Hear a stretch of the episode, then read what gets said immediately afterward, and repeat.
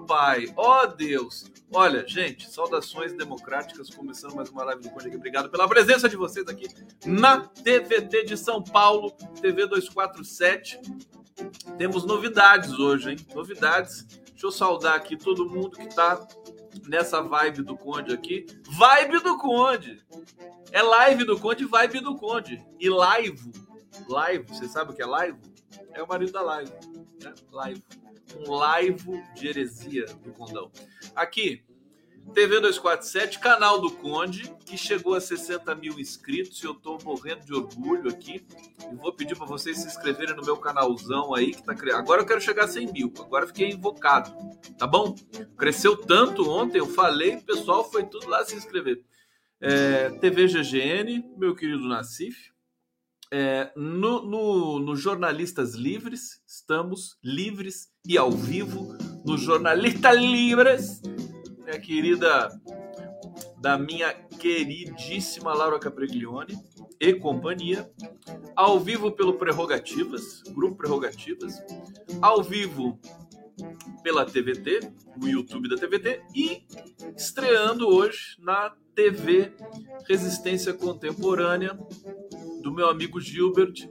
Fiquei super feliz. Ele me mandou uma mensagem e falou: Condão, manda sua live para cá Falei, vambora! Quem quiser a live do Conde, tá aí. Então, mais um, mais um canal aqui no nosso pool democrático. Obrigado, Gilbert. Super abraço. Público do Gilbert aí, do, do, do TV Resistência Contemporânea. Parabéns pelo trabalho. Obrigado. Tamo junto. Vamos com tudo! Com tudo nesse Brasil!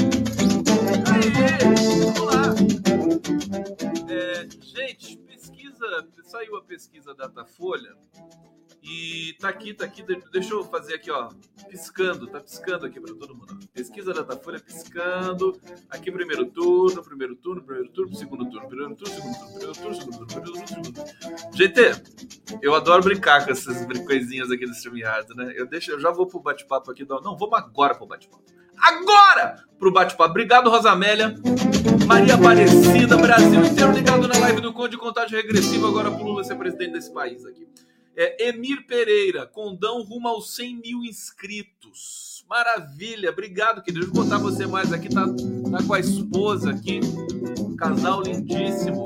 Maria Aparecida Carvalho, boa noite, Conde, querido. Querido, o Corinthians ganhou agora do, do o Lula é corintiano, né? O Lula devia estar tá ligado lá no, no jogo, né? ganhou do Fluminense com gol contra daquele bolsonarista, né? Do, do Felipe Melo, né? Fantástico! Atenção, atenção a todos aqui em Lelive del Conde. Quem é corintiano aí, levanta a mão. Eu vou, eu parabenizo vocês, não tem problema nenhum. Sou São Paulino, não tem problema. Rosana Nunes, parabéns, TV Resistência Contemporânea. É, Lúcia Simões, Conde, não tem recebido notificações do YouTube. O YouTube, o YouTube que se cuide, viu? O YouTube tá enrolado aí. Mudou agora a política da Jovem Pan. Vou trazer essa notícia para vocês. Agora não sei esse negócio de notificação, querida. Tem que dar uma restartada aí nos teus nos teus esquemas aí, enfim, reiniciar, deslogar e logar, não sei o que fazer. É, tem que dar uma pesquisadinha. Criação Cinefoto, vibe do Condão, rumo a um milhão de inscritos, tendência ao infinito. E Gilberte achou também, Tânia Diniz aqui, vivo Gilberte. É, professor Jorge Gueso, você é conde, Lula é rei, nobres de alma. Tá aqui. É isso, obrigado, gente. Tem, tem comentários fofos, fofíssimos aqui, que chegaram muito antes e agora não estou tendo mais acesso, porque vocês vão comentando tanto. Mas enfim, fica o meu beijo molhado esticado, flambado, recheado para todos vocês aí. Tá bom? Olha só. Vocês gostaram do meu gorro novo? Hã? Gostaram do meu gorro novo? Parece aqueles cortes de cabelo. Gente, eu ganhei Olha só o gorro que eu ganhei. Chegou pelo correio hoje para mim. Eu tô colocando de lado assim, sabe? Que fica mais bonito. Olha só, 13. E a estrela vermelha. Deixa eu agradecer, ó. Tá aqui, eu recebi no correio hoje.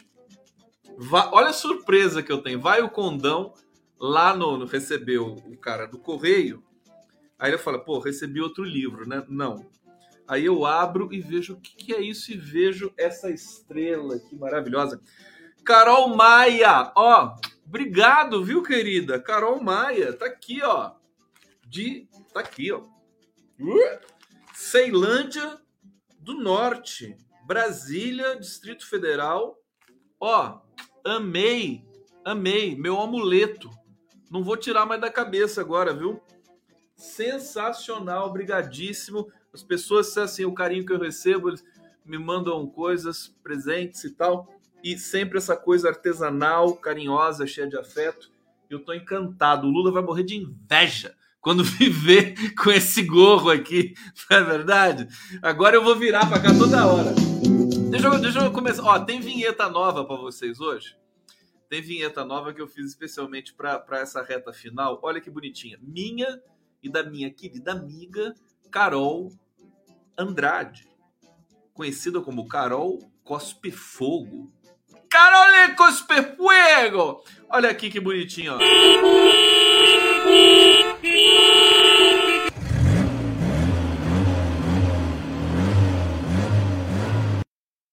Gente, não, a graça isso aqui. Agora eu vou botar isso aqui a live inteira. É lavagem cerebral com vocês aqui. Achei demais, né? Tá lá, né? Pare, pense. Aqui é pro voto útil, ó, pro voto necessário. Maravilha, eu vou colocar de novo aqui. Quem não viu vai ver de novo. Vou botar todo, o tempo todo, o tempo todo, o tempo todo. Aqui. É, e a Carol, maravilhosa, para quem eu mando um beijo, eu contei uma história para ela hoje, que é o seguinte: o, o, o ex, ex é, pedetistas históricos, né? brisolistas e tal, eles vão se reunir no Rio de Janeiro na, na próxima quarta-feira para fazer um manifesto para em apoio ao Lula, né? em apoio ao voto útil no Lula. Muitos artistas já estão gravando vídeos é, pedindo esse voto, né, para resolvermos a contenda no primeiro turno. É, e eu tô amando. A coisa mais gostosa dessas eleições é fazer isso porque o Ciro fica irritadíssimo. Parece que ele tá se coçando todo de nervoso, né? Com a campanha do voto útil. É aí que eu mergulho nessa campanha, sou, sou o primeirão. E aí eu falei, e aí o, o esse, essa galera do PDT, eles é, já bolaram um slogan para esse manifesto em apoio ao voto necessário. Eles não vão dizer que é voto útil, é voto necessário ao Lula. Né? Se você é cirista por alguma razão infeliz da natureza, vote Lula para resolver esse, essa questão no primeiro turno. E o slogan deles vai ser assim: Vamos engolir o sapo barbudo de novo. Olha que bonitinho. Aí eu contei essa história para Carol Andrade, Carol Cospe Fogo. Aí, aí ela desenhou isso aqui, gente. Olha que coisa mais linda! Viva Carol! Carol Cospe Fuego! Olha que coisa mais fofa, o sapo mais lindo do mundo. É o, olha só, quem é o sapão? Sapo barbudo fazendo o L. Olha só, que bonitinho. Fazendo o L de Lulão, todo fofo com óculosinhos ali das estrelinhas isso aqui vai viralizar, viu, Carol? Já mandei pra galera do PDT lá do Rio de Janeiro, eles amaram. Vai viralizar no Brasil inteiro. E aí nós vamos começar nossa resenha hoje aqui. Olha quanta coisa boa, não é verdade? Eu tô, tô animado. O Datafolha, o que, que o Datafolha trouxe de novidade? Nada. Absolutamente nada, né? É a mesma coisa, que é maravilhosa para o Lula. Bolsonaro não consegue as coisas. Aliás, o Lula diminuiu a diferença para o verme pestilento entre os evangélicos, né? É, evangélico é pop, evangélico agora é esquerda. Ah, o que está acontecendo com os evangélicos? Evangélico mudou tudo agora. Agora evangélica no Rock in Rio, tá? Vamos com tudo, é isso mesmo, tem que evoluir. Vamos evoluir. Gente, então é isso, eu vou trazer essa notícia, eu vou destacar para vocês. Teve outras variações, né?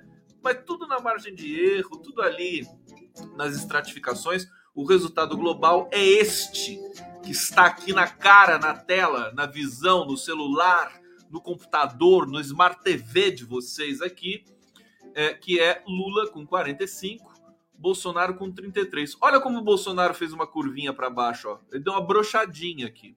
Aquela brochadinha, sabe aquela brochadinha, né? É, tá, é o prenúncio da brochada maior, né? É aquela coisa assim meio mole, sabe? Tá aqui o Lula de 48 para 45 desde maio, né, deste ano, dentro da margem de erro. Bolsonaro subiu, é verdade, mas ele volta a ter aqui um soluço, né? Tá fraquejou o verme. Verme! Verme fraquejão. Isso é um fraquejão. Tá aqui. É, lembrei de queijo agora, né? Fraquejão me lembrou queijo, queijo mineiro, né? Bom queijo. Ciro Gomes com oito, Simone Tebet com cinco e blá blá blá. Vamos ver o segundo turno? Aqui, segundo turno. Olha a boquinha do jacaré abrindo de novo, ó. O Lula tá com 54, o Bolsonaro com 38 Bolsonaro dando a brochadinha básica dele também aqui. E olha, gente, o que é mais interessante? Eu vou falar dos estados também, mas o que é mais bizarro nessa história toda é que o Bolsonaro está inventando uma viagem. Ele vai, né? Ele vai no enterro da da Elizabeth, da rainha, da Beth, da tia Beth, né? E Quer dizer, ele vai matar de vergonha os britânicos, né? Vai ser uma vergonha geral, pânico, né? Como é que os britânicos vão cobrir o Bolsonaro? Eles vão. Eu não tenho noção do que, que eles vão fazer.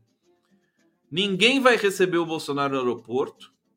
Ninguém vai encostar o dedo no Bolsonaro, porque ele é tóxico, né? Praticamente radiativo. E quando ele, quando ele aparecer no, no funeral, quer dizer, vai ficar sozinho. No, no, não creio que algum chefe de Estado vá chegar perto de Bolsonaro. Muito menos qualquer pessoa da família real. Se chegar, a manchete está pronta. Um genocida no funeral da rainha. É. Esse é o Bolsonaro. Essa é a marca do Bolsonaro no mundo. Né? e depois ele vai para a ONU. Falei ontem para vocês aqui, vai abrir a Assembleia Geral da ONU, né? Vai dar. Tomara que não tenha cocaína no avião dessa vez. Ô, ô General Heleno, você pode dessa vez evitar, né? Levar cocaína para a Europa? Talvez né, leva, leva heroína, leva outra coisa. Que tal armas, né? Leva armas, já que vocês têm tantas armas, né? Ou então Viagra. Leva Viagra para a Europa. Meu filho, seu animal! General Heleno dos Infernos, né? Leva Viagra para a Europa e manda lá para os europeus, para a rainha, o príncipe Charles lá, que vai precisar muito agora, né? Aquela coisa toda. É, como é que chama? É, é, aquela. É, como é que se diz aquilo? É, prótese. prótese,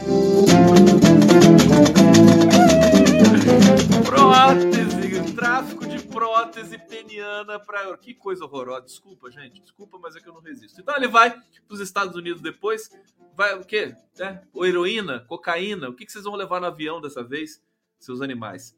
Bom, é, aí, mas não, mas não para por aí. Para por aí.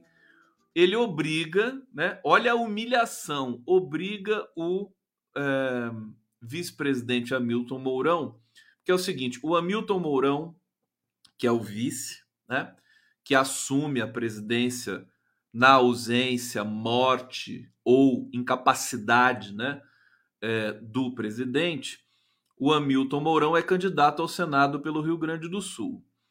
O Arthur Lira é candidato a deputado federal por Alagoas. Se qualquer um desses dois assumirem a presidência da República, eles não podem mais ser candidatos, não podem mais ser candidatos nos seus respectivos currais eleitorais. Então, é, eles não podem assumir. E aí, o que, que eles vão ter de fazer? Isso é a lei, né? Isso é TSE, lei eleitoral, é intransponível. O Mourão inventou uma viagem para o Peru. É, é logo o peru. Eu tinha que escolher a ideia fixa, né? Esses caras têm ideia fixa, né? É, aquela coisa, prótese, Viagra, peru. O cara escolhe país, vai, vou pro peru. Ah, podia ir pra Argentina, podia ir pra, sei lá, tá México. Não, vai pro peru, peru. Então esse é o Hamilton Mourão. E o Arthur Lira, eu não sei por onde o Arthur Lira vai. Eu, eu não sei. Eu gostaria que ele fosse para um lugar mais. Deixa quieto. Então é isso, meu povo. Vou ler aqui para vocês, mas é constrangedor, né? Viagem de Bolsonaro, coceiro na, coceiro na orelha é sorte. Já viram isso? Aqui de novo, deixa eu mostrar para vocês. Um touro bravo, condão aqui. Viagem de Bolsonaro empurra Mourão e Lira ao exterior em plena campanha. É, quem vai assumir a presidência é o Rodrigo Pacheco. Tomara que o Pacheco não faça nenhuma besteira, né? Nesse meio tempo. Olha só, a ida do presidente Jair Bolsonaro para o velório da Rainha Elizabeth II, no Reino Unido, e depois para a Assembleia Geral da ONU, nos Estados Unidos, levará o presidente do Senado, Rodrigo Pacheco, a assumir o Palácio do Planalto interinamente. Por serem candidatos nesse ano, o vice-presidente Hamilton Mourão e o presidente da Câmara, Arthur Lira, estão impossibilitados de assumir o comando do país. Comando do país, eles usam esse termo, né? Comando. Que comando, cara? Tem comando. Não tem comando. Caso contrário, ficam inelegíveis para a disputa deste ano. Com isso, ambos deverão sair do Brasil em plena campanha eleitoral. Já Pacheco tem mais quatro anos de mandato e disputará eleições esse ano. Pacheco foi quase candidato à presidência, hein? É, primeiro na linha sucessória, Mourão fará uma viagem oficial ao Peru de, de 17 a 20 de outubro. Ele já perdeu para o Olívio Dutra, já o Mourão, faz tempo, né? Mourão vai, vai, vai ter que capinar um lote, né? Depois dessas eleições, aí. vai carpir um lote. A ida do, uh, ao país da América do Sul foi marcada para evitar que ele fique inelegível. Vai ver o que, que vai ser a agenda do Mourão no Peru, né? Eu vou querer saber. De acordo com a legislação eleitoral, uma vez que blá, blá, vocês já sabem tudo isso. A viagem exterior ocorre no momento incômodo para o vice-presidente, blá blá blá. Eu quero ver onde o Arthur Lira vai, filho de Deus.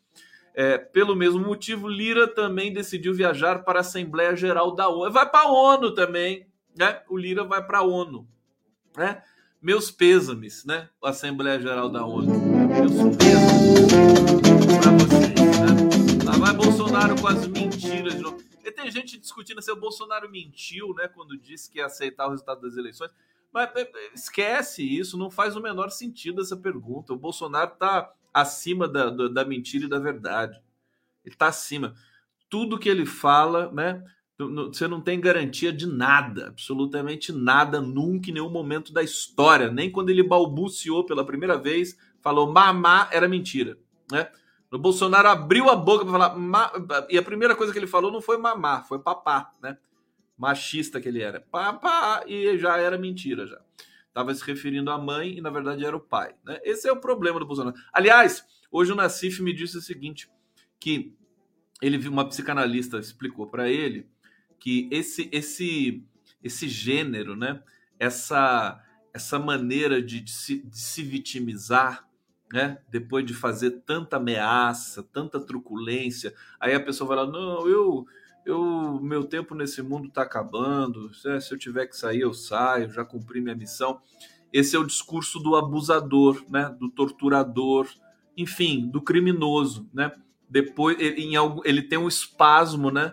É, não é de arrependimento, é, é, é de uma covardia, né? A, a, é a pusilanimidade, né? Que é pior do que a covardia, né?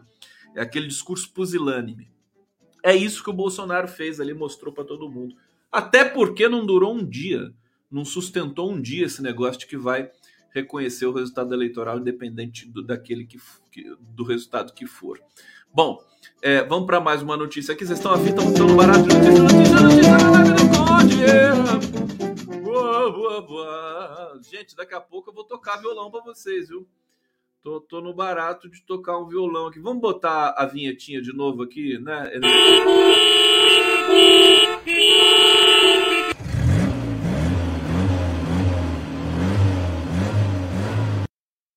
Ah, mas é um amor essa vinheta, né? Morro de amor, né? morro, morro. Vamos pro bate-papo aqui, comentário. Caroline Rodrigues aqui. Olha a Caroline, ó. Cadê a Caroline? Cadê você? Ela some aqui. Não sei o que ela faz. A live tá engraçada, os comentários estão engraçados e eu nem tô bêbada. então bebe, minha filha. Pode beber aqui que a gente incentiva você, viu? Fica mais engraçado ainda. Ana Gomes, tomara que o Reino Unido mantenha o pestilento em quarentena. É, é, isso é psicopatia, Conde. Logo ele estoura. Obrigado, Sônia Maria Rodrigues. Rodrigues. Érica Forlan, Forlin, tá aqui, parabéns pela touca linda. Obrigado, é minha. Só eu tenho essa touca no Brasil. É, morram de inveja, vocês todos. Né? Morram de inveja. Gente, então deixa eu trazer aqui. Vocês querem saber mais detalhes da pesquisa? Vamos ver a questão dos evangélicos, né? Dos evangélicos aqui. Evangélicos, agora evangélicos né, 4.0, né? Evangélicos de esquerda, mó barato. Mó barato. Vai virar moda isso, hein? Sou evangélico de esquerda, né? Uma coisa, eles vão tomar o mundo, né? Evangélicos de esquerda, tremei, tremei. É, aqui, cadê você, matéria? Vem cá. Ah, aqui, Lula reduz vantagem de Bolsonaro entre evangélicos. Musiquinha. É, aqui. O ex-presidente Luiz Inácio Lula da Silva está atrás de Jair Bolsonaro entre os eleitores evangélicos, mas mas reduziu a vantagem do pestilento dentro deste grupo entre a pesquisa da Datafolha da semana passada e esta de hoje, que eu vos apresento. A diferença que era de 23 pontos foi para 17 pontos. Lula marca 32% de intenções de voto entre os evangélicos, só 32% entre os evangélicos, hein? Esse é o Lula, né? Ante 49% do pestilento. Tudo bem. É, na rodada anterior, os índices eram de respectivamente 28% e 51%. É, aqui, deixa eu ver aqui o que mais que nós temos aqui de relevante. Bom, a pesquisa do Datafolha de hoje ouviu quase 6 mil eleitores, hein? 5.926 eleitores em 300 municípios. É, tá com, tá com uma consistência realmente importante aqui a pesquisa Datafolha. Então, esse é um dado importante, o Lula crescer entre os evangélicos. Você sabe, sabe qual é que é o detalhe? O que está sustentando essa diferença? Né? Que ninguém. Olha, a verdade é o seguinte: ninguém esperava isso, viu, gente? Nem os estrategistas do Lula. É? A imprensa não esperava.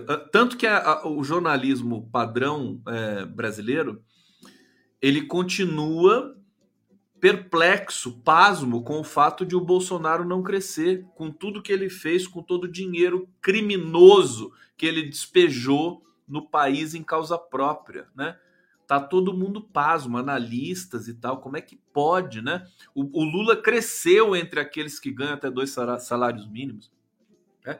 O Bolsonaro, ele não só não cresceu, como ele caiu entre os beneficiários do Auxílio Brasil é impressionante. Nós estamos é, no meio de uma lição fantástica histórica.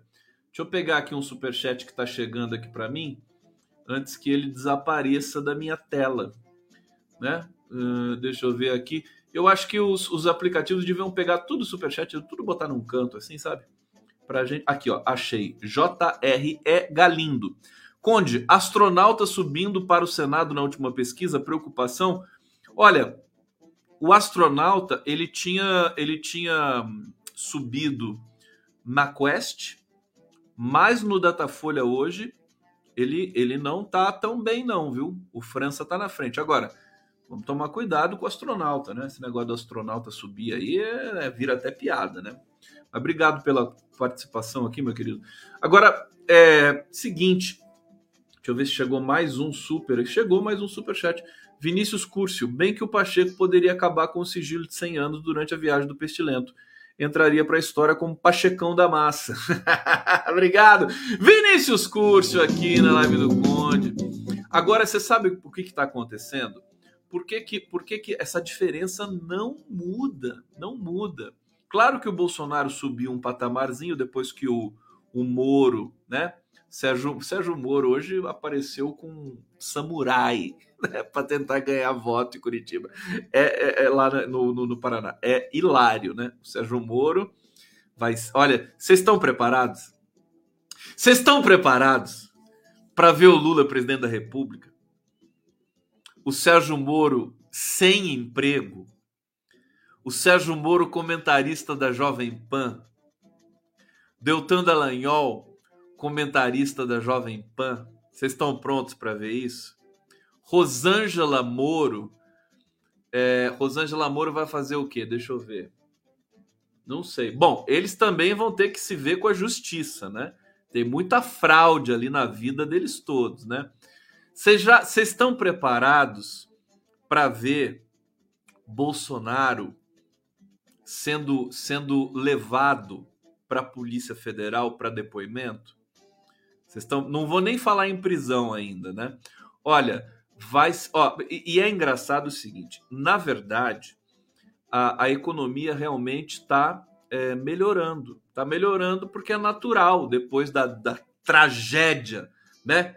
do Paulo Guedes, né? A besta do Paulo Guedes, todo esse pessoal incompetente, criminoso, né? Ricardo Salles, esse bando de vampiro sanguessuga, né? É, esse pessoal, como eles já estão de mala pronta para sair, né? A economia naturalmente já vai se recuperando. É, e, e, enfim, e a gente vai tendo as pessoas. Eu estou surpreso, eu vou no supermercado, falei para vocês, os, os, preços estão caindo. Os empresários, eles estão é, dando essa colher de chá para o Bolsonaro, porque eles realmente querem que o Bolsonaro continue, né? Esse empresariado mais chinfrim que tem por aí, que patrocina esses atos antidemocráticos e coisa e tal, né? É, mas, enfim, mas é que eles estão lidando, eles, eles estão no embate com o cara que é o é o cara, né? É, é, a figura mais espetacular do mundo da política dos últimos 100 anos. O Lula é um cara assim fora de série completamente, não tem, sabe, não, não tem como, né? Tem como. Olha, eu de, depois que eu, que eu comparei o Lula com o Mandela e, e, e todo mundo me encheu meu saquinho, né? Uns cinco anos atrás, é, eu tive a felicidade de ver o Boaventura Souza Santos, que é meu querido amigo também, é, que é um dos maiores sociólogos do mundo, né? É, o, o Boaventura, ele, ele a, a, a estatura dele não é nem pelo fato dele ser um do, do pensamento dele ser tão influente é, no mundo todo. É porque ele é lido em todas as universidades mais importantes do mundo. Né? O Boaventura Souza Santos é uma espécie de Paulo Freire né? do, do, do, do, do contemporâneo.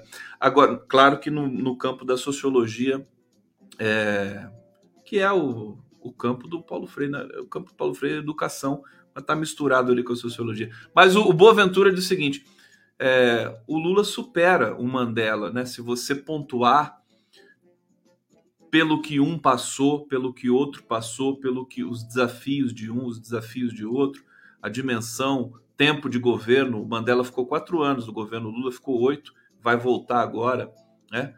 Então, você sabe, a origem, a origem pobre do Lula, né? perdeu a primeira esposa mesa, e o filho na mesa de parto, né? nos anos 60 e 68, se eu não me engano. É, então, é uma vida, assim, a, a biografia do Lula ainda está para ser escrita, o filme do Lula ainda está para ser feito. Tudo que foi feito até hoje é insuficiente realmente para dar a dimensão desse cara. Mas, enfim, não vou ficar nessa sequência, mas só para dizer para vocês, é, é, esse o adversário do Bolsonaro. Né? Não é, não é o, o, Dória, não é o Eduardo Leite, não é o, sei lá, quem? Ah, Simone Tebet, o Ciro Gomes, é o Lula. É um cara diferente, né? É um cara que não está sob os auspícios aí do marketing político puro e simples. Inclusive, ele influencia o próprio marketing político que o acompanha. Se não fosse assim, não teria ganho as eleições do passado e não teria também, é, de uma certa maneira, até revolucionado a linguagem né, da, do, do, marketing político. Agora, é, olha só os evangélicos se manifestando aqui. Ó. Sou evangélico e vou de Lula. Vou de Lula. Parabéns, é evangélico e músico, hein? Porque tem um violão aqui.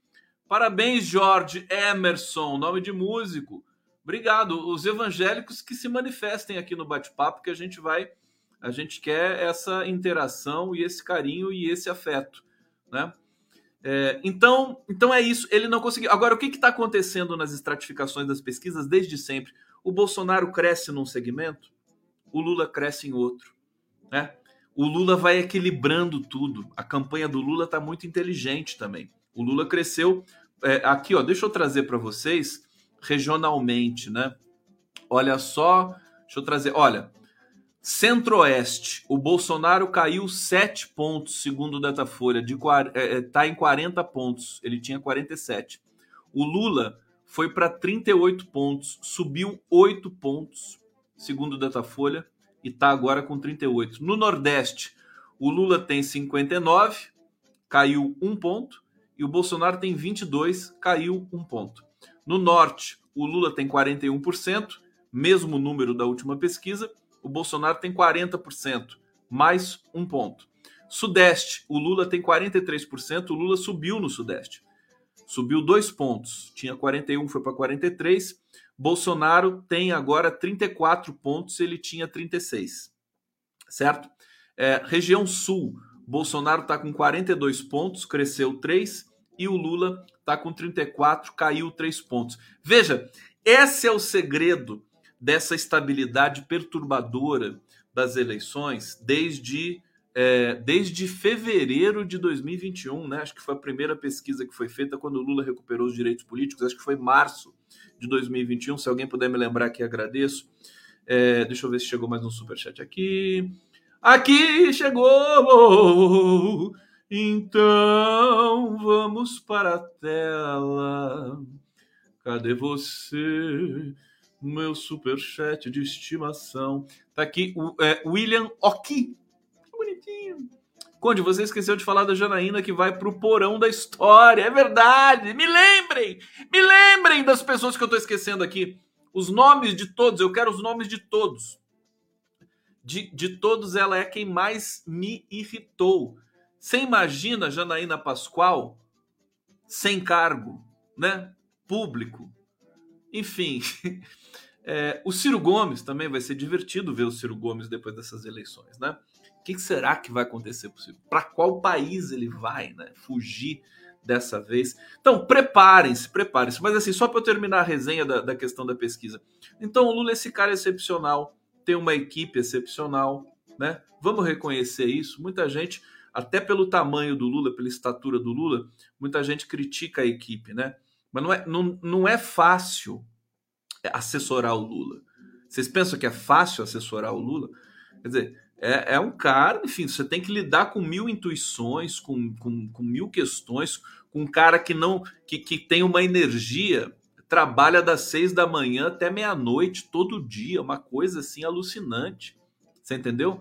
Até quando o Lula estava na prisão política, e isso eu testemunhei lá em Curitiba, os, a assessoria do Lula, né?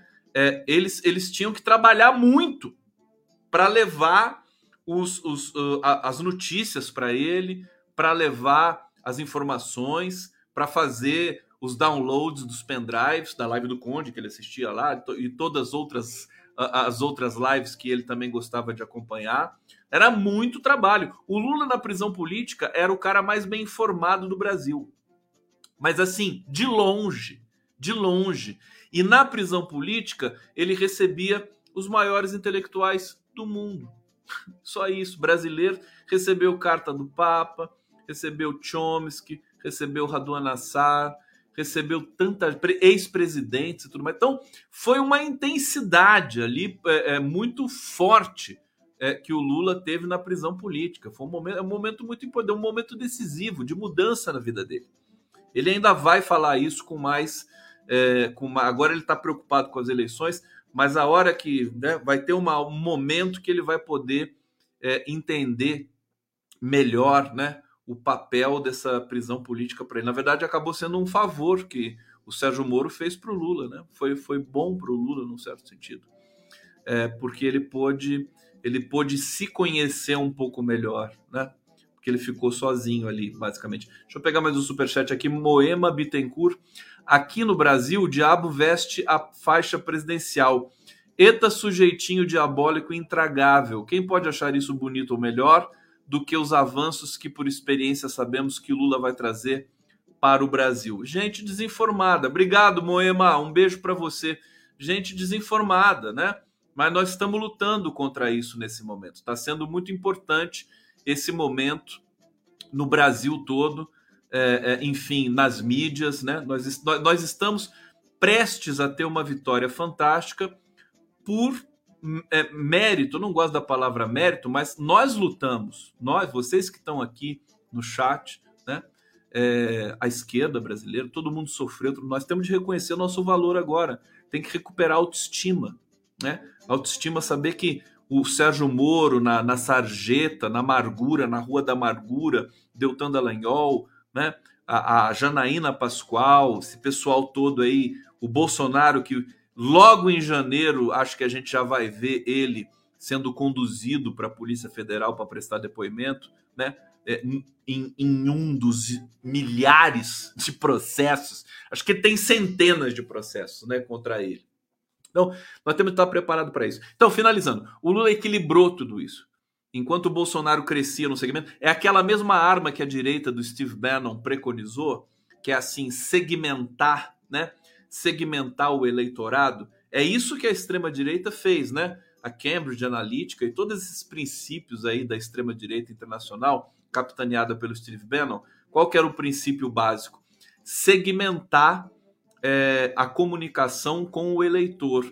Então você vai dizer uma coisa para um eleitor, outra coisa para outro, outra coisa para outro, né? Isso nas redes sociais. Você vai é, capturar o perfil psicológico político dos usuários de rede. Você vai fazer um mapa desse perfil e você vai mandar mensagens específicas para cada grupo. Quer dizer, isso não é debater o país, isso é usar a comunicação, usar a linguagem de maneira utilitarista, né? É uma coisa assim, é, é, não tem não tem caráter, mas a rigor a publicidade é, é, sempre foi um pouco isso. Agora eles achavam, eles achavam que a esquerda ia ficar olhando, né? Não, não ficou olhando, que no Brasil está acontecendo isso. Agora está acontecendo isso de maneira virtuosa, porque o Lula vai no Nordeste, ele tem um discurso específico para o eleitor do Nordeste, ele tem um discurso específico para o eleitor de Santa Catarina, ele vai domingo para Florianópolis, ele tem, sabe, ele vai modalizando essas coisas e a campanha, a assessoria, os estrategistas do Lula vão colocando isso em prática também, é, assim, ainda de maneira um pouco tímida nas redes sociais, mas vai dando certo. Então, ele equilibra, equilibrou. PT vem forte, hein? Vem forte, é, porque vai, né? o Lula vai vencer essas eleições, mas depois esse esse esse protocolo também de comunicação eleitoral, o PT vai dominar e os outros vão ter que correr atrás. Heractatus tá aqui. Obrigado, Heractatus. O Lira vai para a Chechênia após o Mourão ir para o Peru. Imagina, Conde, se o Peru invadir a Chechênia. O que que é Heractatus? O que, que é isso? É ao nível, ao nível dele invadindo Chechênia dá o quê? Um novo país escroto pra caralho, eu posso falar, né? Posso. Então tá bom, obrigado. Mas que coisa absurda, era. Isso aqui é uma live de família, Heractados. Como é que você fala uma coisa dessa aqui? É Chechênia, Peru, que coisa horrorosa. Enfim, vamos lá, vamos, vamos avançar aqui nas notícias. O Heractados, ele não toma jeito, ele tá sempre assim. Heractados, eu vou te contar. É, bom, então tem isso, ampliou entre os evangélicos, na verdade diminuiu a diferença entre os evangélicos e o Bolsonaro, é uma boa notícia. E vamos aqui avançar em outros dados, né? É, para trazer para vocês é, do Datafolha. Deixa eu pegar aqui. Vamos falar dos estados, né? é, aqui, São Paulo, o que, que aconteceu em São Paulo, gente? Eu tenho até um print aqui de São Paulo para trazer para vocês. É, deixa eu pegar aqui. Olha só, Haddad. O Haddad olha como o Haddad está bem na frente em São Paulo. 36 pontos, ele cresceu um ponto. O Tarcísio estacionou em 22 pontos e o Rodrigo do PSDB, é o, o pupilo do Dória, né? chegou a 19 pontos. É, o que, que isso quer dizer? Nada. Não, estou brincando. Quer dizer alguma coisa assim. É, o que, que, o que, que é esse. esse... Estão dizendo que o Tarcísio estacionou em 22 pontos porque por causa do debate, por causa do problema com a Vera Magalhães lá. É? É, o Tarciso ele vai ser muito prejudicado por aquele episódio, né? Estamos esperando isso, né? A própria campanha do Bolsonaro está contabilizando já esse prejuízo imenso, né? Tanto que eles destacaram o é, Eduardo Bolsonaro para soltar uma nota condenando o Douglas Garcia é, do ataque a é, Vera Magalhães. Vocês têm noção? Eles cogitaram de o Bolsonaro pedir, é, é, se retratar e condenar, condenar o ataque a Vera Magalhães, mas desistiram porque o Bolsonaro tem uma pendenga pessoal com a Vera Magalhães, né? E não ia ficar aí bem se ele ia soar muito falso, né? Se o Bolsonaro aparecesse, né? Condenando o Douglas Garcia. Então a missão ficou para o Eduardo Bolsonaro. A campanha dos Bolsonaro, ela tá, é, é, eles estão desesperados. É uma, eles estão com problemas, muitos problemas, divergências, né? Aí você tem a disputa política também. Tem um rumor que o Bispo Macedo, o Edir Macedo, já está desembarcando é, do, do, do colo do Bolsonaro. Enfim, é isso, né? É a vida. Aqui nós temos aqui o Rio de Janeiro, né? O, o Cláudio Castro é, chegou a 31 pontos, estabilizou e o Freixo subiu um pouquinho. Essa subida do Freixo pode se dever ao comício que ele fez com o Lula é, na Baixada Fluminense, é, Nova Iguaçu, que foi muito forte, de fato. E eu acho que é, isso é a chance do Freixo no Rio de Janeiro, embora eu acho que esteja difícil para o Freixo vamos torcer, vamos trabalhar para o Freixo, Freixo, evidentemente, nós, nós, queremos exorcizar o fascismo no Brasil. E temos aqui Minas Gerais também, né? O Zema está com 53 pontos e o Calil com 25. O Calil subiu 3 pontos e, e a tendência é que ele suba mais agora, porque vai, vai sendo cada vez mais conhecido que o Lula apoia o Calil, né? Isso leva um tempinho. Nós temos aí basicamente duas semanas para as eleições, hein, gente? Tá muito perto, hein?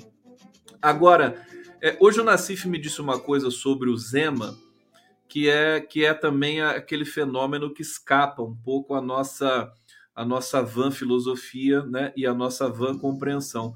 O Zema ele faz o papel de um político sonso, né, insosso e sonso, né? É um cara assim, ele é milionário, né? Tem lá bilionário, acho que o Zema é, né? É, tem empresas para tudo que é lado. Ele faz um cara que não tem muito, né? Não tem brilho, né? E aí acaba agregando uma identidade junto ao eleitorado, né? É, o eleitorado acaba enxergando no Zema uma espécie de estabilidade, né? Uma espécie de. Né, porque você não tem essa violência da política, você não tem aquela contundência. O Calil é um cara que se impõe, que é forte, que discursa. O Zema não. O Zema é um cara tá sempre ali largado, né? Não sabe falar direito e tudo mais. Então, o Mineirinho, tem aquela história do mineiro come quieto, aquela coisa, tá, ele se identificou com o Zema. Agora nós vamos ter que desconstruir isso. Não sei se vai dar tempo de desconstruir isso é, até as eleições em Minas Gerais, torcendo para isso. Agora, fato é que se o Zema vencer em Minas Gerais, o Lula, presidente do Brasil, o Lula vai converter todo mundo para uma valsa do desenvolvimento da cidadania. Podem ter certeza. É, eu sei que tem muita gente cética aqui, que, que, mas assim, o Zema é o primeirão deles. Porque o que, que vai acontecer se o Zema for governador? Ele vai sentar com o Lula, vai ter que conversar com o Lula na presidência da República, e o Lula vai jogar aquele charme para cima dele e o Zema vai virar um humanista. Assim, rapidinho, rapidinho. Eita, nós aqui na do Conde, estreando na TV Resistência Contemporânea live.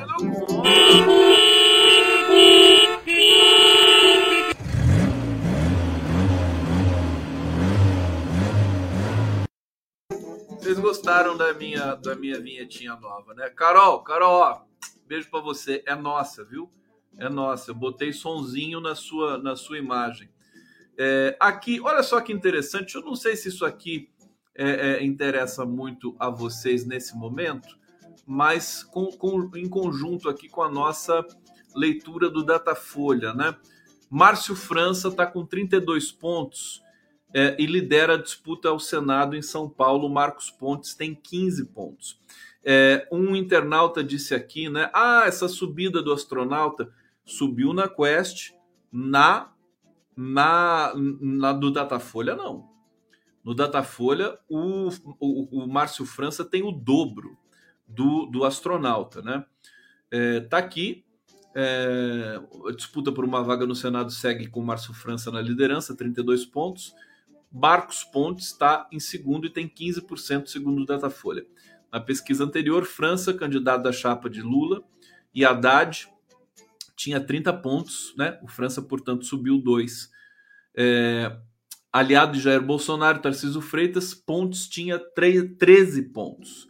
Janaína Pascoal, que não aparece na propaganda na TV e rádio, segue. Por que ela não aparece na propaganda na TV? Ela não tem direito? Não tem direito? Bom, aqui tem gente falando Zema fala mal do PT, mas querido, quando o Lula estiver na presidência, o Zema não vai mais fazer isso. Senão ele tá fodido. Desculpa a expressão, né? Não tem, não tem muito o que fazer. Ele não, aliás, pelo caráter dele, ele vai se alinhar rapidíssimo, né? Ah, vão torcer pro Calil, né? Vão torcer pro Calil. Se não der certo, aí paciência. É, então, vamos terminar aqui a leitura. Janaína Pascoal, 7%, agora ela tem 4%. Tadinha da Janaína Pascoal, meu Deus! Coitada dela! 4 pontos! Ô, Janaína Pascoal, mas que, que destino, né?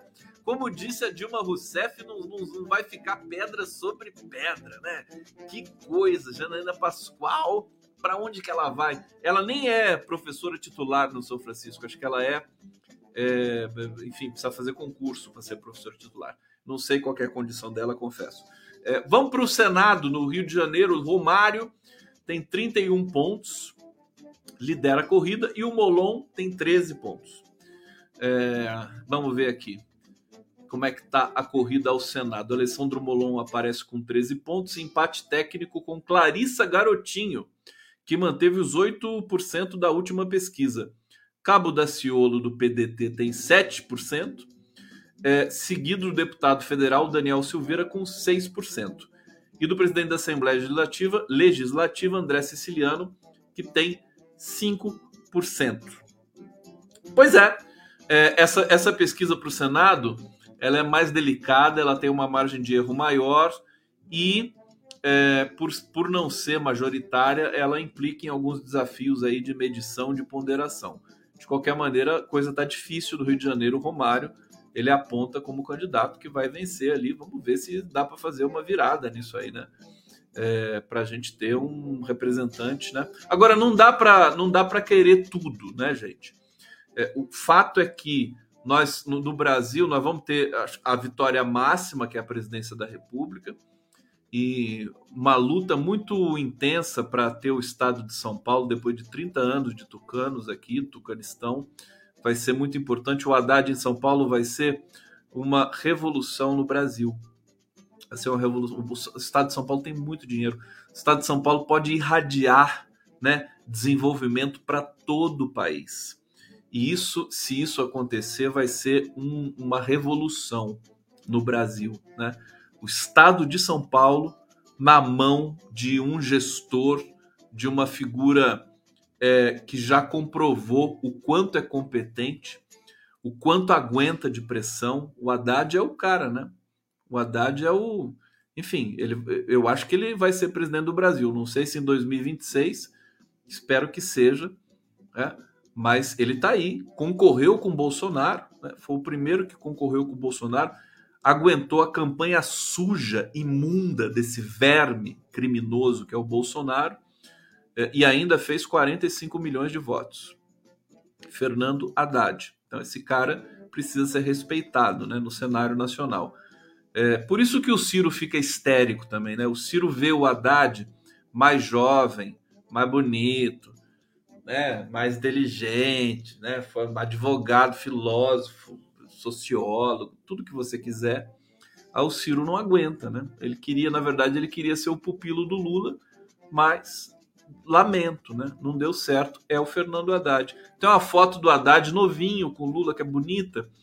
Então eles estão sempre lá. Fora o fora o, o, o, o caráter do Fernando Haddad, né? A, a índole dele, né? É uma coisa fantástica. O Haddad leva uma vida de classe média média em São Paulo, né? Tem uma casa, né? Uma casa de classe média.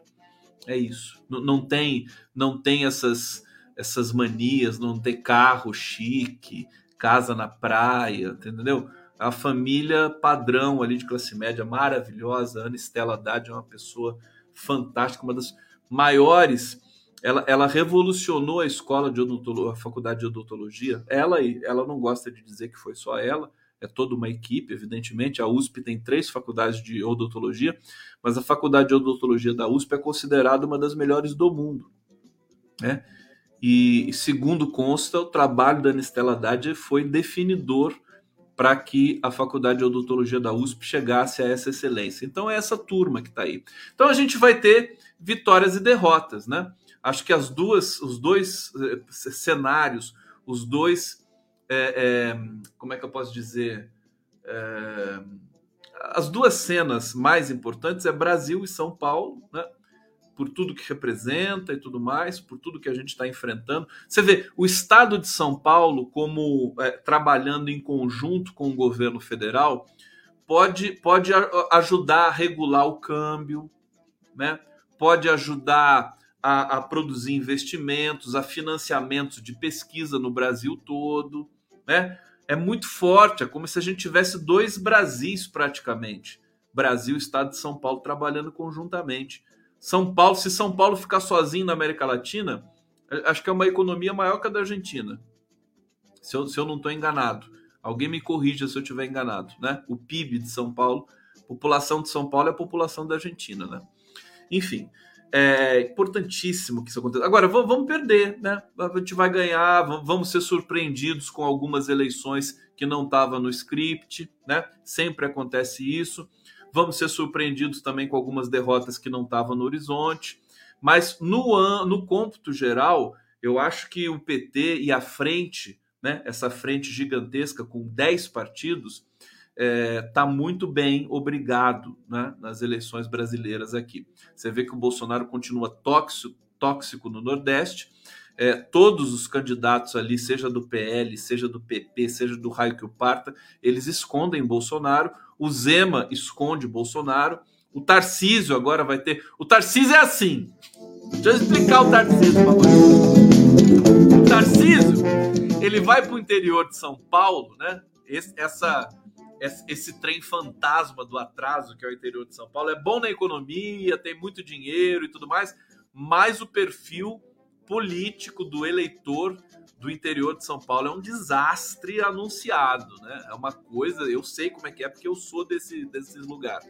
Então, é, no, o, o, o Tarcísio vai para o interior fazer campanha, é Bolsonaro, é viva Bolsonaro. Aí ele vai para a capital fazer campanha, que Bolsonaro não conheço, nunca vi.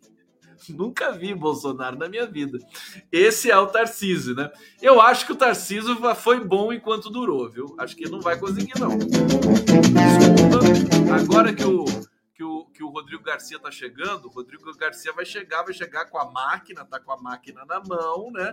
Acho que caiu a ficha agora nos prefeitos de aluguel que tem no estado de São Paulo. O estado de São Paulo é uma merda nesse sentido. Os prefeitos todos de aluguel do, do PSDB há 30 anos, né? É, é nojento, é uma vergonha. Todo mundo, todo mundo abaixa a cabecinha para o PSDB aqui em São Paulo, lamentavelmente. Olha, olha a proeza que o Haddad e o Lula conseguiram, né? Que o PSB em São Paulo é muito tucano. É muito tucano. Eu acho que o trabalho que o, o, o PT agora vai fazer nessa frente, que o PSB não faz parte, é, não faz parte do, do como é que se diz? O PSB só, só é da aliança. não tem aquela, aquela ligação forte da nova lei eleitoral, né? Eu esqueci como é que se chama aquela coisa agora. É, a, como é que se chama? Dois partidos que se fazem aliança e tem que ficar juntos depois da eleição pelos quatro anos pelo mandato. Esqueci o termo que, que até que não colou tanto, né? Não foi, não, não caiu muito no gosto do, do, do, da negociação política brasileira. Vamos ver se para o futuro próximo cai um pouco melhor. Coligação, não é federação. Federação. Coligação é uma coisa, federação é outra. Então, o, PS, o PSB é coligado, mas não é federado com o PT. Agora, eh, eles vão mudar o perfil do PSB no estado de São Paulo. Esse que é a engenharia genial do Haddad eh, no, no estado de São Paulo. Porque você não conseguiria chegar ao governo do estado de São Paulo sem o PSB. E aí você traz o PSB mais para a esquerda, né? é, no estado de São Paulo e tira, né, já que o PSDB ficou tão enfraquecido, né, você tira o PSB do, dessa zona de influência do PSDB. Vocês entenderam o que eu quis dizer? Eu também não, então não tem problema. Vamos lá, a gente está chegando aqui ao fim da live do Conde. Obrigado pela presença de vocês. TVT de São Paulo, TV 247, estreando hoje na TV Resistência Contemporânea. Tamo junto. É, mais informações antes da gente terminar aqui. Deixa eu ver aqui o que, que eu vou destacar com vocês. É, aqui, né? Acho que a repercussão do Datafolha, né? É, a, a campanha do Lula comemorou, né? Datafolha. Eles avaliam que o cenário é favorável para a migração de votos de Ciro Gomes e Simone Tebet para a candidatura lulista. Então, eu acho que assim, o, o, o, mais importante agora é, de fato, é mergulhar nessa campanha do voto útil aí, é arrancar esses eleitores do Ciro, né? Segundo o Datafolha, 52% apenas dos eleitores do Ciro têm convicção do voto. Então você tem 48% que vai vai mudar esse voto, né? E aí eu acho que faz com que Lula seja é, eleito no primeiro turno. Vamos lutar, vamos torcer e eu vou deixar com vocês agora. Vou terminar com a chamada para a série Independências na Cultura do meu amigo Luiz Fernando Carvalho. Vou colocar aqui para vocês, para vocês assistirem toda quarta-feira às 10 horas da noite e com reapresentação no domingo, 10 e meia da noite, tá bom? Um beijo para vocês, obrigado! Tá aqui, série Independências para você. Bom dia, meu amor! Jalas, estou apaixonado.